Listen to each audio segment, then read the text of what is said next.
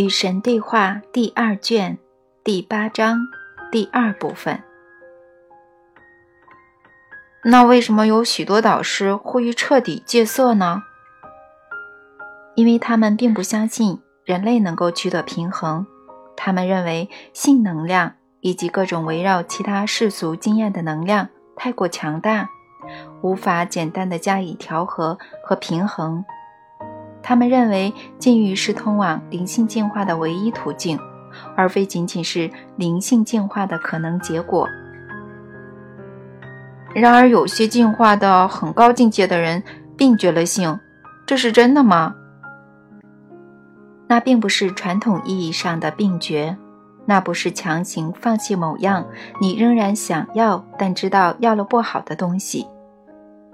那无非是简单的摆脱、远离而已，就好比你推开摆在自己面前的第二道餐后甜点，并非因为甜点不够好，甚至也不是因为它对你来说不好，而只是因为尽管它很美味，但你已经吃够了。当你能够因为这个原因而抛下你的性活动，你也许会愿意抛下。但话说回来，你也许会不愿意，你也许不会决定你已经够了，也许永远想要这种经验，用它来平衡你在生活中的其他经验。这是可以的，这是没问题的。性亢奋者同样有资格到达光明境界，其灵性进化程度也未必就比性冷淡者低。光明境界和灵性进化促使你放弃的。其实是你对性的痴迷，你对性经验的深层需求，你的强迫性行为。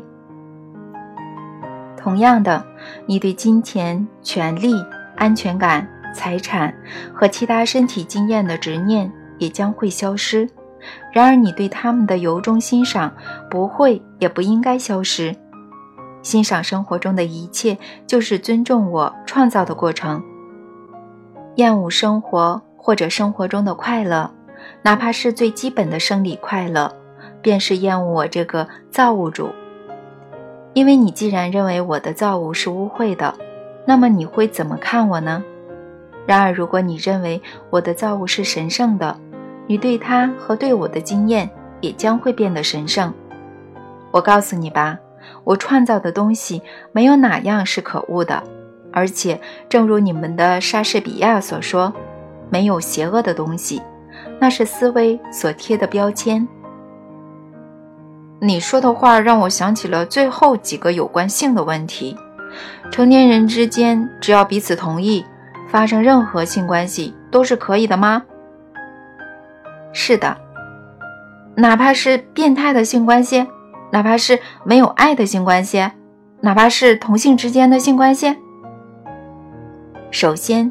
让我们再次澄清，神并不反对任何东西。我并没有坐在这里进行审判，宣布这种行为是好的，那种行为是坏的。你也知道的，我在第一卷详细的谈论过这个问题。在于你的进化之路上，什么对你有益，什么对你有害，那只有你说了算。不过呢，这里有一条大多数已经进化的灵魂都赞同的指导原则：绝对没有伤害别人的行动能够促成快速的进化。此外，还有第二条指导原则：凡是涉及别人的行动，必须取得他人的同意和许可之后，方可付诸实施。现在，让我们利用这些指导原则来解答你刚才提出的问题。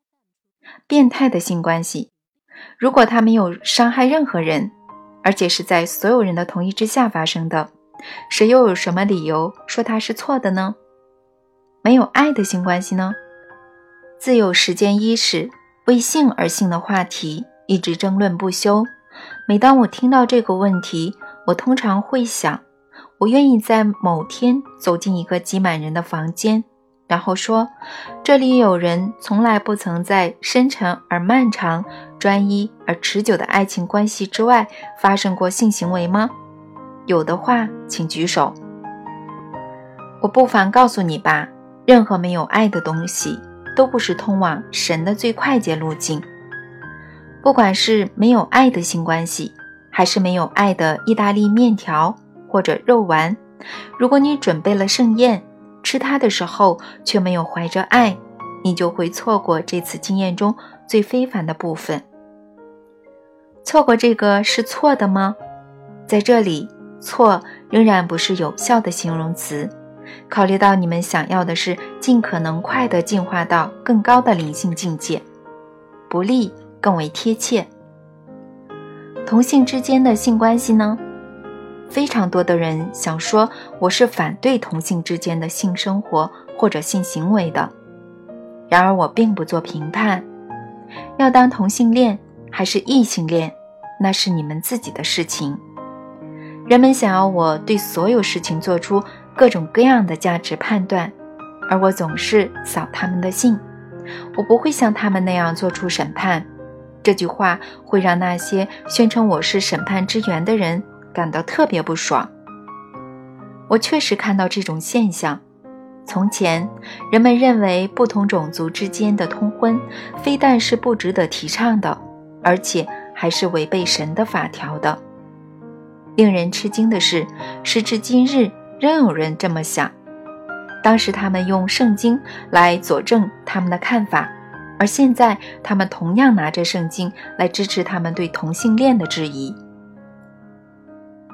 你是说不同种族的人可以通婚吗？这个问题很荒唐，不过那些言之凿凿地否定这个问题的人更加荒唐。对同性恋的质疑也很荒唐吗？这你说了算，我不会对这个问题或者其他任何问题做出评判。我知道你们是希望我做的，那会让你们的生活轻松很多。没有要做的决定，无需左右为难，什么事情都为你们定好了。除了服从，什么都不需要去做。这种生活不管怎样，至少就创造性和自我实现而言是这样的。但管他娘的，反正也没有压力。我想问你几个有关性和儿童的问题。我们应该在孩子多大的时候让他们明白性是一种生活经验呢？孩子自诞生之时起便知道他们自己是有性欲的生灵，也就是说是有人性的生灵。现在你们星球上许多父母却唯恐孩子发现这一点。如果孩子的手放到错误的部位，你们就会把它挪开。如果有个小孩子纯洁的在自己身体上寻找乐趣，他们就会做出惊慌的反应，并将惊慌传递给你们的孩子。于是孩子觉得很奇怪：我刚才怎么了呀？我刚才怎么了呀？妈咪好生气哦！我干什么了呀？就你们人类而言。问题不在于何时向后代介绍性，而在于你们何时不再要求他们否认他们自己的身份。有性欲的生灵，等到孩子处于十二岁到十七岁之间的某个阶段，你们大多数人放弃了这种斗争。这实际上等于说，当然不是通过言语说的，你们不会谈及这些事。好了。现在你们可以注意到，你们拥有这些性器官了，可以用它们去做和性有关的事情了。然而到这时，破坏已经造成。过去十余年来，你们的孩子被告知他们应该为这些身体部位感到羞耻，有些孩子甚至没听过这些部位的正确名字，他们听到的是小鸡鸡或者下体。或者其他某些你们费尽心思编造出来的词汇，而你们这么费劲儿，只是为了避免简单的说出阴茎或者阴道。你们的后代因而非常清楚的知道，凡是和这些身体部位相关的东西，都要被隐藏、回避和否认。所以，等到进入青春期之后，他们不知道如何应付他们身上发生的变化。他们根本就没有做好准备，于是他们表现当然很糟糕。他们对自己身上的最新的、最迫切的冲动，做出谈不上适当，但却很笨拙的反应。其实不必如此，而且在我看来，你们有太多的后代带着极其严厉的性谨记、规矩和问题进入成年生活，这对他们来说是无益的。如今，在开明的社会，如果年幼的后代开始在他们的身体上找到欢乐，长辈并不会予以制止、责备或者纠正。父母的性别身份，以及父母作为有性欲之生灵的身份，也不会刻意回避或者瞒着子女。赤裸的身体，不管是父母的、子女的，或是他们的兄弟姐妹的，都可以被看见，被当成是极其自然、十分美好或完全没问题的，而不是被当成某种可耻的东西。性功能也被视为是极其自然、十分美好。和完全没有问题的，在某些社会，父母当着子女的面交欢，还有什么比这更能让孩子明白爱的性表达是美丽、神奇、极其快乐或完全没有问题的呢？因为父母不停地规范所有行为的对和错，而孩子则会观察父母的所思、所说、所行，从中揣摩他们的父母对一切事物的微妙。或明显的态度，正如早前指出的，你们也许会认为这些是异教徒或者野蛮人的社会。然而，值得指出的是，在这些社会当中，强奸和其他由性冲动引起的罪行完全绝迹，娼妓被当作荒唐的笑话，性禁忌和性功能障碍更是未曾听闻。尽管我并不建议你们自己的社会现在也如此开放，除了在少数极为例外的地方，主流文化肯定会视这种开放的为离经叛道。但你们星球上所谓的现代文明，是时候采取某些措施，来终止你们整个社会对性表达和性经验常见的压制、审判和污蔑。你有什么建议或想法吗？别再从孩子刚出生没多久就给他们灌输这种观念。所有和他们身体那项与生俱来的功能有关的事情都是可耻的和错误的。别再通过言传身教，让你们的后代以为一切和性相关的事情都要隐藏起来。允许你们的孩子看见和观察你们浪漫的一面，让他们看到你们拥抱、碰触。和温柔的抚摸，让他们看到他们的父母彼此相爱，而且通过身体展现彼此的爱和是非常自然、非常美好的举动。要是知道有多少家庭从来没给孩子上过这么简单的课程，你肯定会大吃一惊。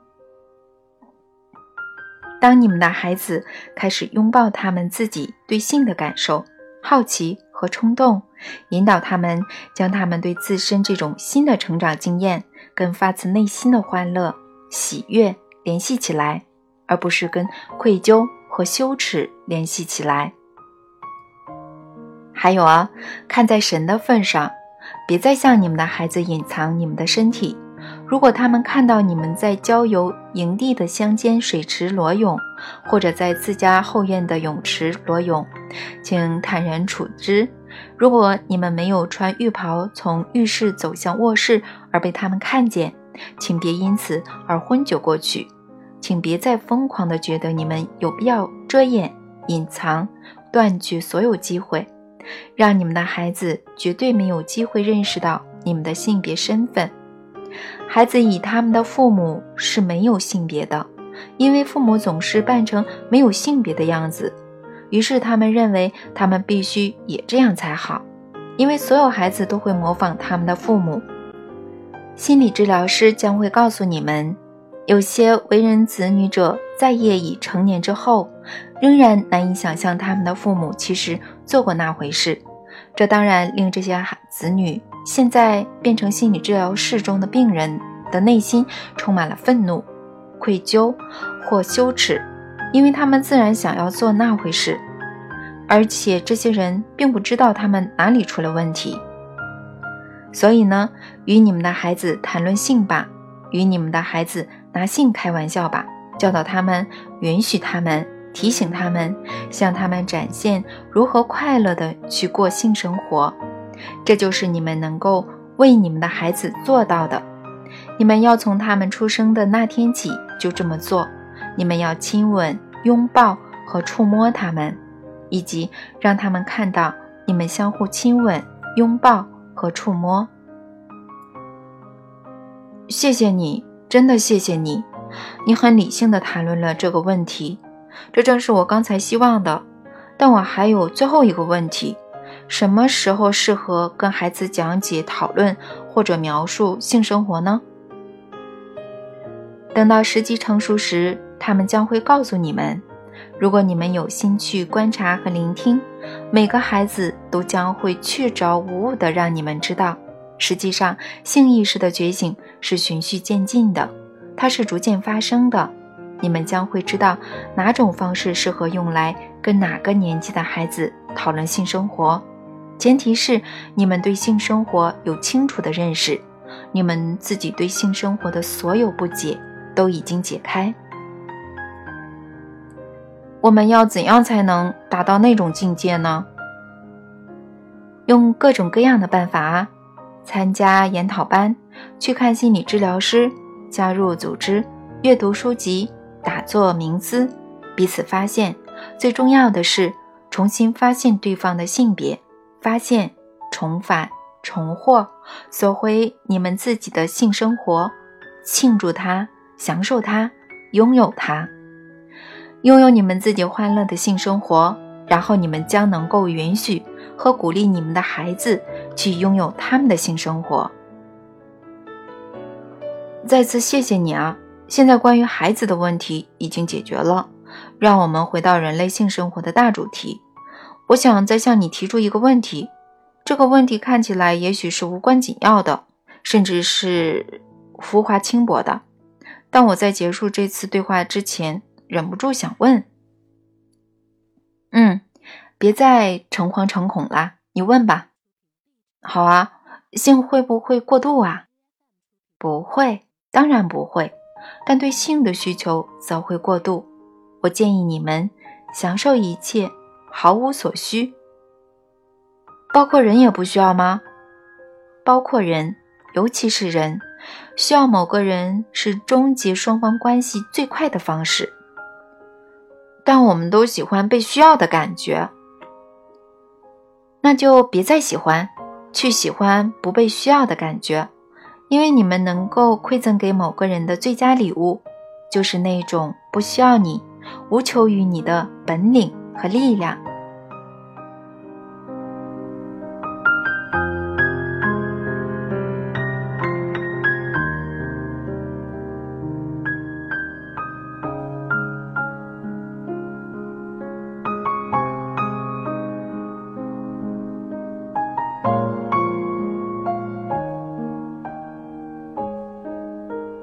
节目，下载荔枝 FM 收听。